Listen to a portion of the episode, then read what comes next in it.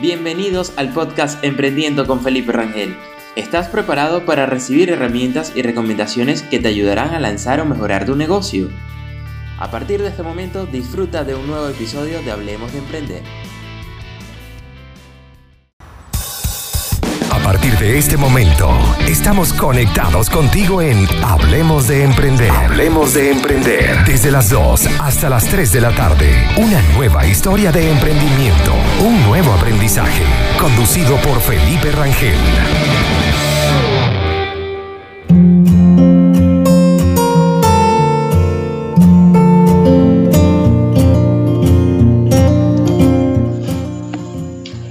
Buenas tardes, llegamos a un nuevo programa para que hablemos de emprender y el día de hoy estaremos conversando sobre las madres emprendedoras y para ello tenemos una invitada el día de hoy que es Laura Di Girolamo, conocida en Instagram como arroba network y también es la fundadora de arroba academia. Eh, hay bastante que hablar con Laura y de Laura, pero vamos a recibirla. Hola Laura, ¿cómo estás? Bienvenida. Hola, mi amor, muy bien, ¿y tú?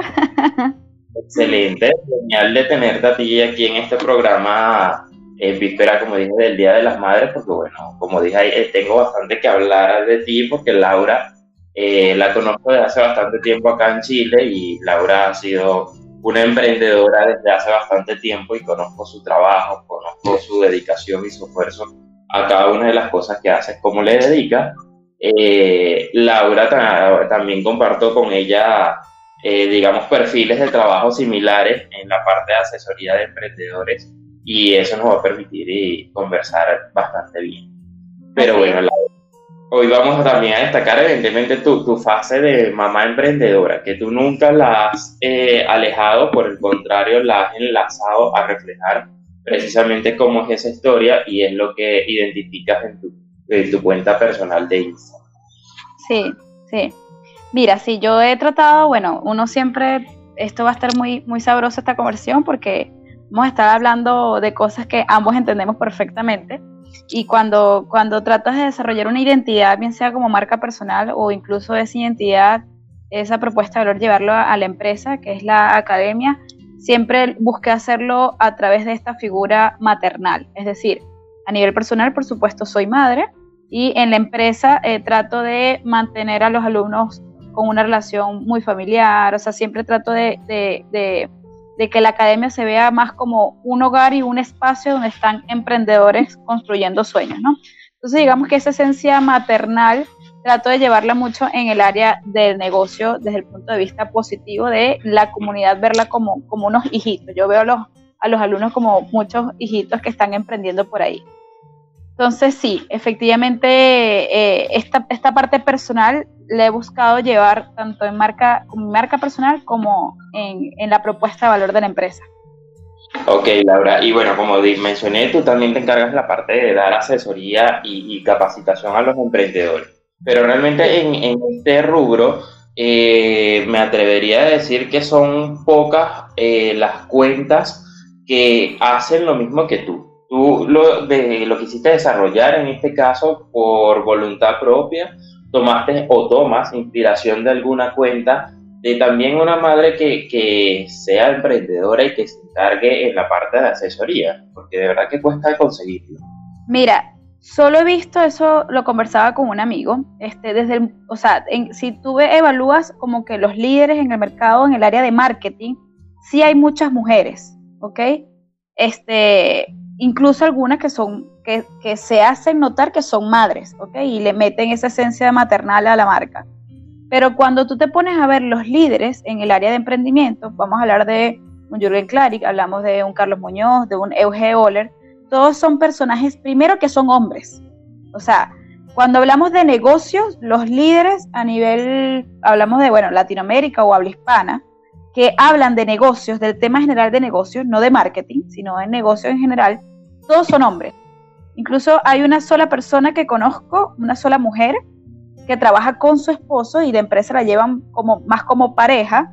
Eh, no habla mucho de su maternidad, que sé que es madre, y habla de negocios. Pero si me pones a, realmente a, preguntar cuántas personas conozco eh, líderes o que, o que estén sembrando y hablando de negocios donde se, se muestren como madres, o sea, aparte de ese eslogan de, que sí se puede ser madre y empresaria, son muy pocas. Y creo que por eso yo, yo he buscado abanderar mucho, mucho ese perfil, porque la cantidad de madres que sueñan con ser independientes, con tener un negocio, inspiradas en que quieren tener tiempo de calidad con su familia, es impresionante. Yo incluso hace poco estaba viendo, uno normalmente hace muchos estudios marcados también con las campañas cuando las haces, y tengo campañas pensadas para migrantes, pensadas para hombres, pensadas para ir tanteando un poco.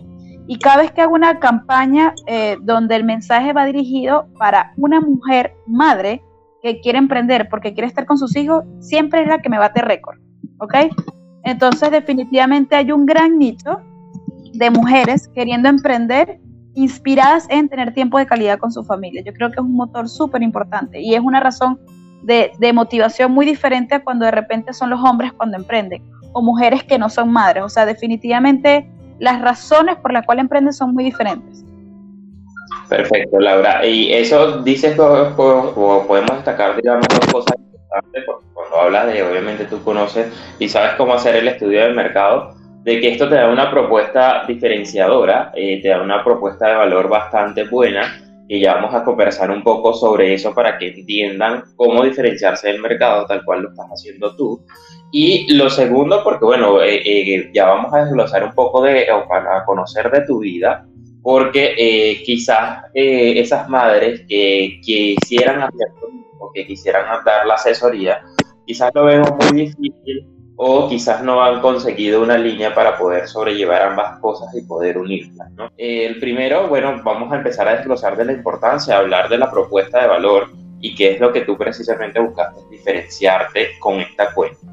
Eh, ¿Qué mensajes tienes que transmitirles, Laura, pudieras darle a la audiencia de lo importante, como mencioné, que tiene crear una propuesta de valor diferente para poder competir bien en el mercado? Mira, para mí la propuesta de valor es algo que, eh, no sé, yo creo que los que estamos en el mundo de emprendimiento tendremos que hacer campañas hasta morir, así como los marqueteros hablan de que todo es el contenido. para nosotros, una empresa sin propuesta de valor está frita. O sea, los emprendedores no entienden la importancia de la propuesta de valor, no la entienden, emprenden a los trancazos, no se sientan a pensar en una propuesta de valor entendiendo que la propuesta de valor es lo que va a hacer poder diferenciarse ellos de la competencia, que hay muchísima, muchísima gente ofreciendo el mismo producto o servicio. Aquí nadie está ofreciendo algo que no haya sido inventado. Entonces, el tema es, bueno, Laura, ¿y cómo se consigue la propuesta de valor? Mira, yo por experiencia, cada vez que doy clase, todos los temas son algo bastante técnico donde tú aprendes y aplicas, pero conseguir una propuesta de valor no es fácil porque va en función del propósito que tienes tú como persona y propósito de la empresa.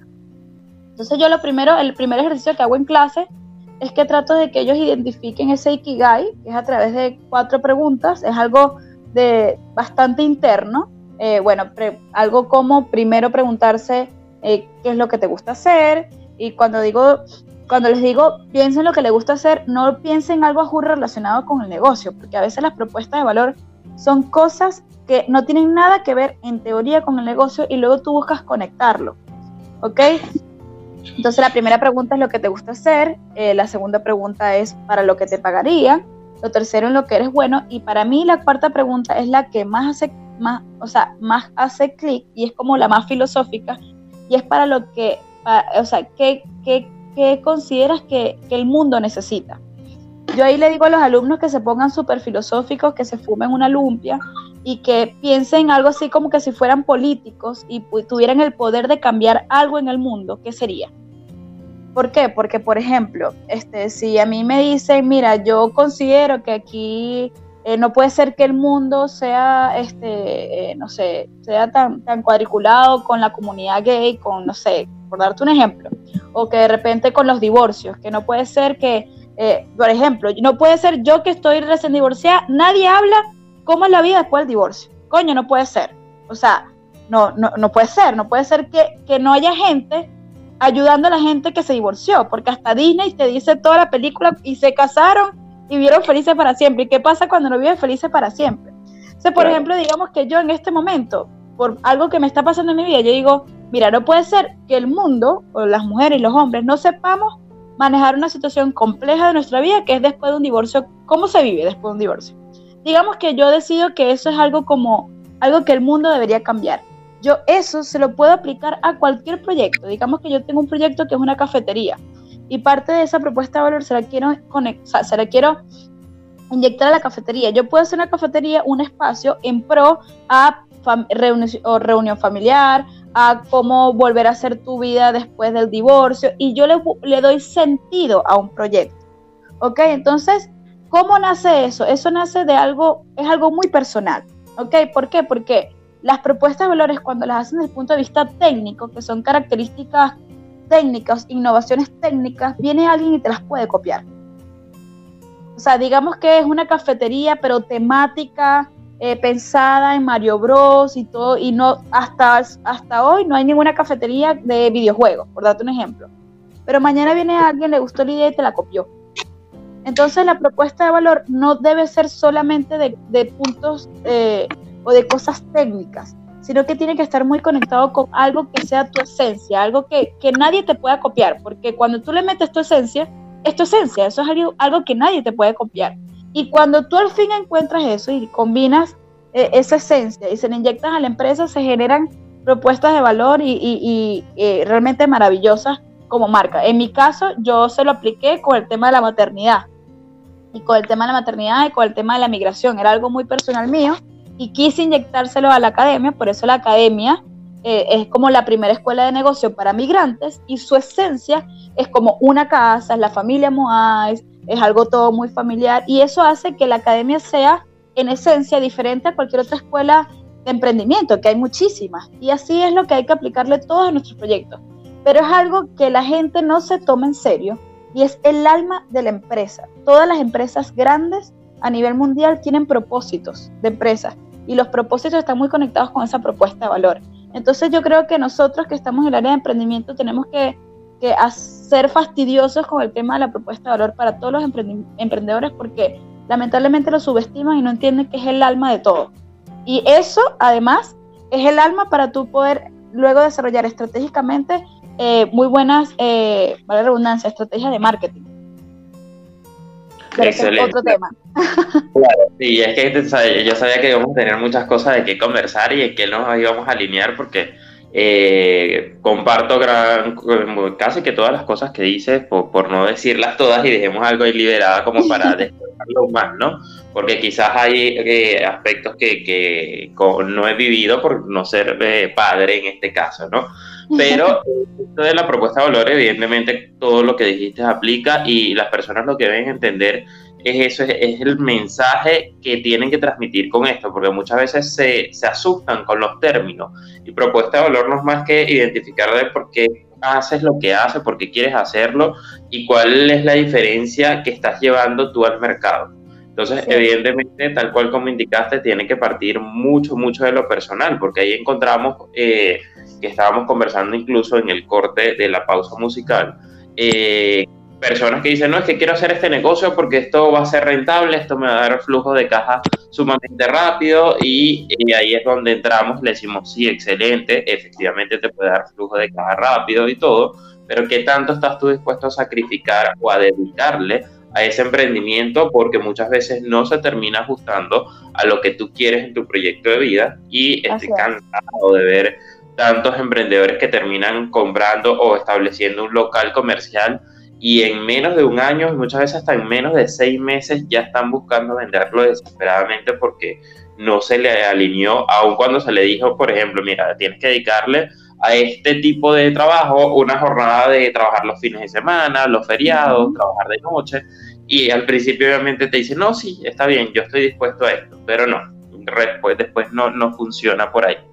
Entonces, con eso también en, tu ámbito de, madre, eh, con la experiencia que transmites, ¿qué mensajes puedes darle para que las madres también conozcan un poco de eso, de cómo alinear, de cómo buscar algo que, se adapte a lo que ellos están haciendo y sobre todo en esta época que eh, gracias a que estamos en cuarentena y muchas de las personas están teletrabajando y tienen a sus hijos en casa, están viviendo una realidad diferente que muy posiblemente sea una realidad que se adapte a su rutina si deciden emprender siendo, siendo padres.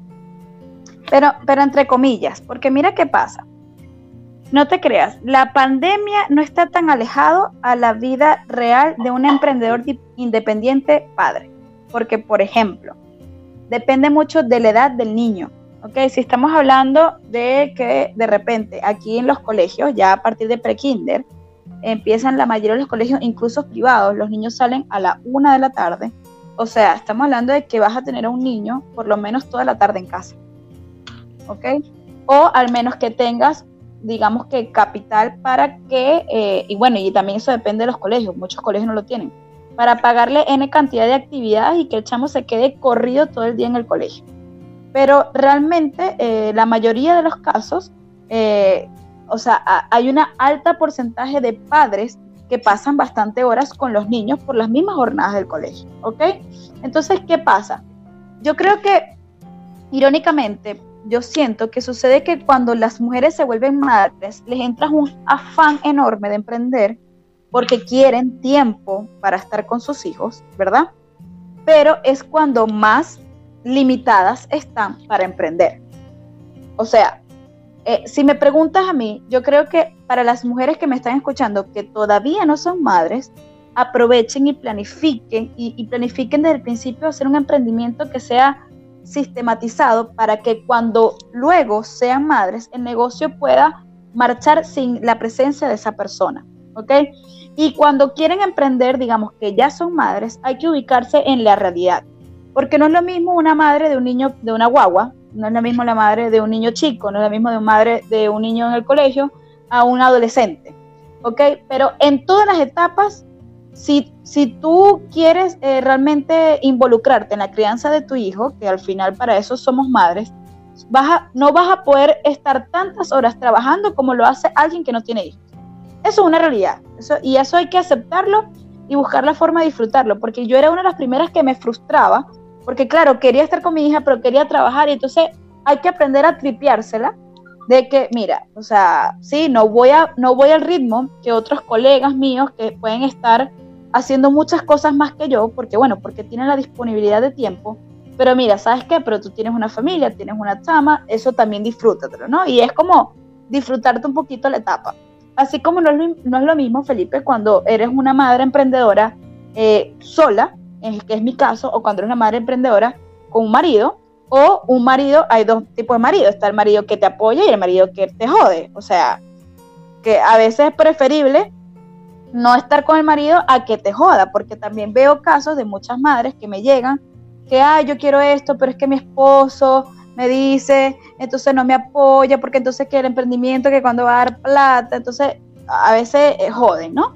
Entonces eh, eh, no es lo mismo, porque si de repente tú estás con una pareja y esa pareja, mira, sí, le gusta que tú emprendas y te apoya, tú económicamente puedes establecer planes, o sea, no es lo mismo lo que tiene que producir una mamá soltera que vive sola, que es mi caso, que tengo que mantener todo yo, a que cuando tú estás en pareja, bueno, mantenemos las cosas entre los dos. Eso te permite decir, mira, entonces mi meta de producción eh, de ventas no es tan alta, sino que con esto un poco más bajo podemos cubrir la casa. Entonces, lo primero es ubicarse en cuál es el estatus para esta madre emprendedora según el estatus, tripeárselo. O sea, mira, porque todos los estatus tienen pros y contras. Si es chiquito, porque el niño qué rico cuando es chiquito. Si es grande, bueno, ya no es chiquito, pero por lo menos más independiente. Todas las etapas tienen su pro y su contra. Entonces, como disfrutar la etapa.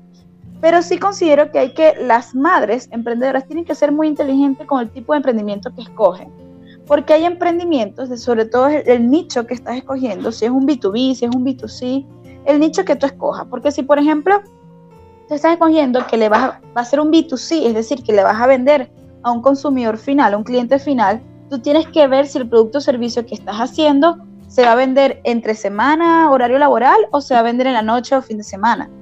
Porque, por ejemplo, te lo decía cuando estábamos en el break, conozco muchas madres emprendedoras que por el tema de los cumpleaños y la fiesta le encanta emprender en vainas de repostería, torta, decoración, pero tú te pones a ver, para hacer toda esa entrega, todos esos servicios son noches y fines de semana. Entonces, ¿estás consciente que vas a matar las noches y los fines de semana con tu familia por estar entregando eso? O sea, es de repente un poco más inteligente buscar un producto un servicio que lo puedes entregar entre horario de oficina y día de semana. o de repente un negocio que sea un B2B, donde la jornada sea entre horario y eh, de oficina. Entonces son, son preguntas que la gente no se hace al principio, este, sobre todo cuando están desarrollando ese modelo de negocio, que son claves cuando eres madre, porque hay que aceptar que no tenemos la misma condición de tiempo, de disponibilidad, de, es un tema de tiempo, que alguien que, pues, que no tiene la responsabilidad de unos chamos. Entonces, uno, ubicarse, dos, tripearse el estatus que esté, y tres, en función del estatus, eh, pensar muy bien el modelo de negocio que vas a desarrollar, entendiendo tu vida personal. Bueno, estamos en una conversación bastante interesante con Laura y que el tiempo se nos va corriendo y ya casi que vamos a tener que agendarle una segunda entrevista para seguir conversando este tema que es bastante interesante y como Laura lo ha expresado, muy pocas personas hablan sobre esto. Tocaste un tema en el punto anterior donde eh, mencionaste al tema del divorcio, mencionaste al tema de, de estar en pareja o de emprender en pareja. Y me recuerda que esto es algo que conversamos hace bastante tiempo atrás en el cual incluso yo saqué un post de las posibles opciones eh, y cómo lo veían cada una de las personas de emprender, si quizás desarrollaron un negocio independiente eh, donde solamente una de las personas de la pareja emprenda y el otro tenga un trabajo eh, particular, quizás hacer un emprendimiento donde los dos estén trabajando en conjunto o que cada quien tenga un emprendimiento diferente por su cuenta eh, diferentes razones para poder evaluar qué es lo que tenía que, ver o cómo se podían sentir si se quiere ver más conforme las personas. Y desde tu punto de vista, como dice, lo has vivido de emprender en pareja, ya en esta nueva faceta que estás como divorciada, eh, obviamente tienes una perspectiva diferente. ¿Qué tienes para decirnos de eso? Mira, te puedo hablar con mucha propiedad. Yo pasé por todas, por todas, opción A, opción B, opción C. Fui socia de mi ex esposo cuando no era madre. Este, así que esa me la sé. También eh, he, sido emprendedora cuando tu pareja sigue siendo empleada.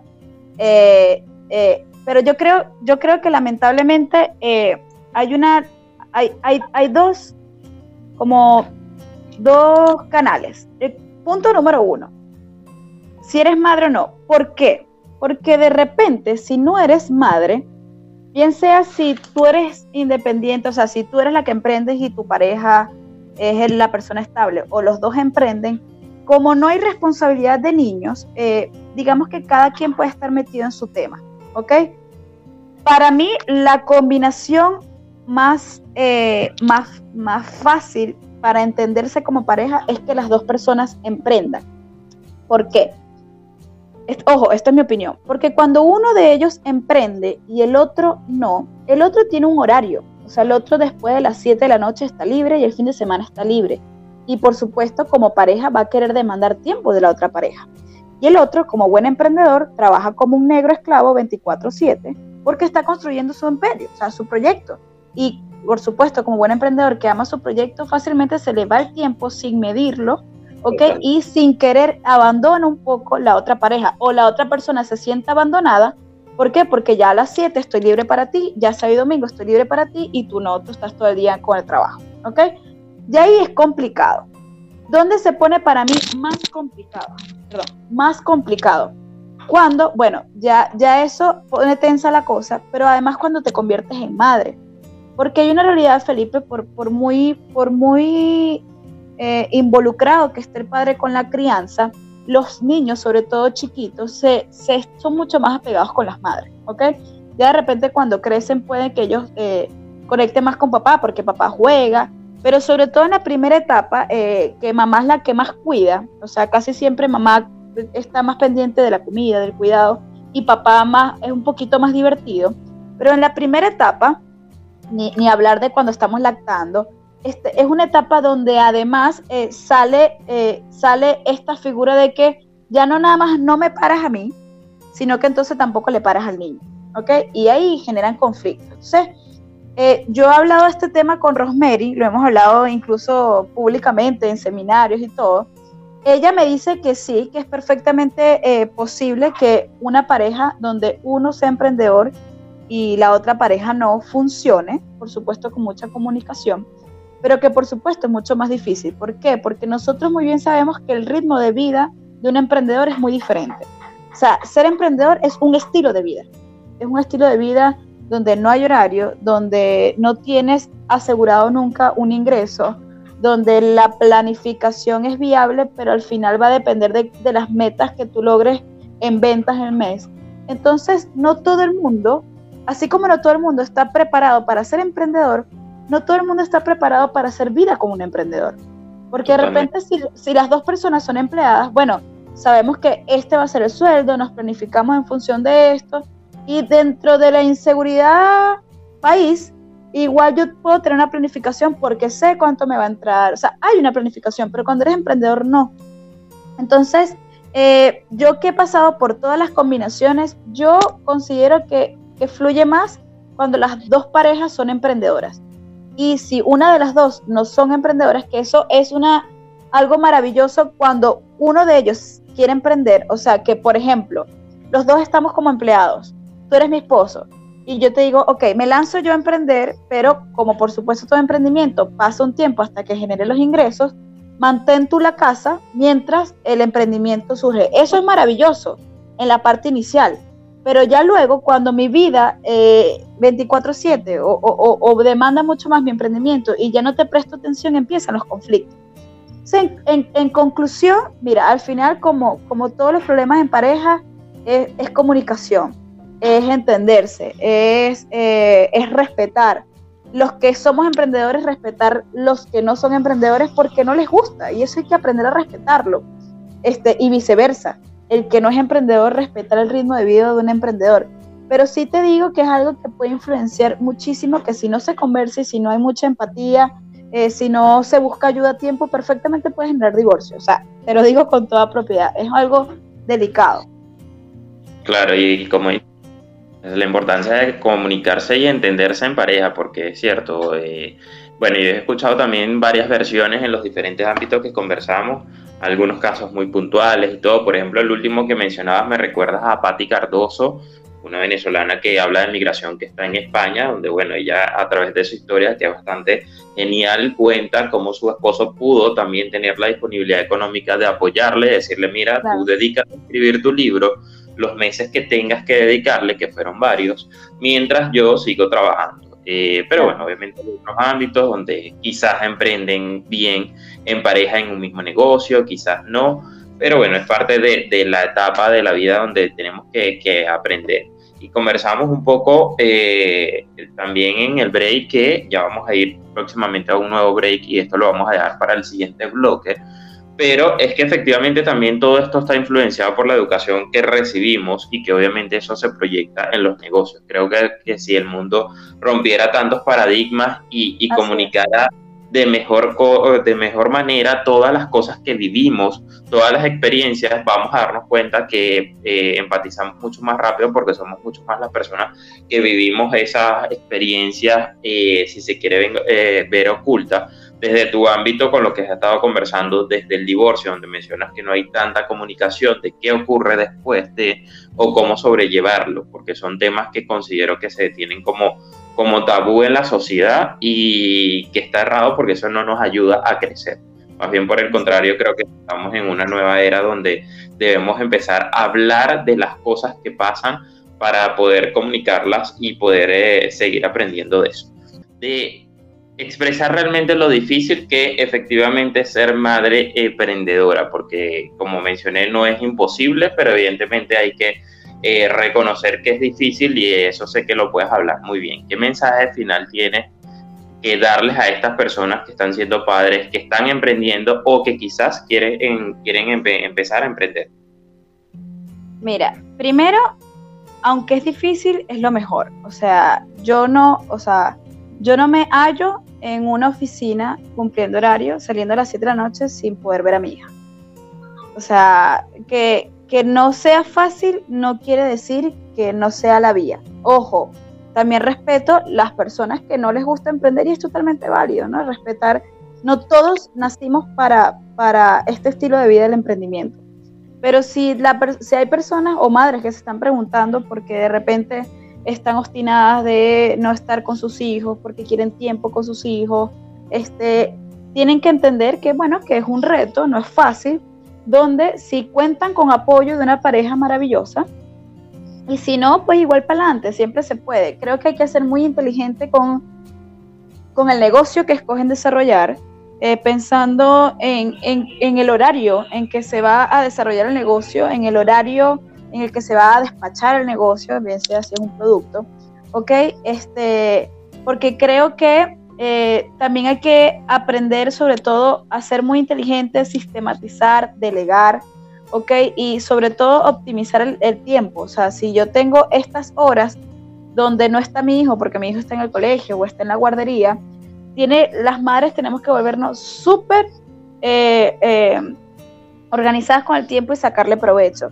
Y, por ejemplo, cuando tenemos los, las labores del hogar, porque al final también somos madres y, y llevamos un hogar, yo lo que hago es que estoy tratando de involucrar a mi hija. Es decir, cuando me toca cocinar, en vez de, porque bueno, yo que odio cocinar, digo, Dios mío, estoy pasando una hora aquí cocinando en vez de trabajar o estar con mi hija.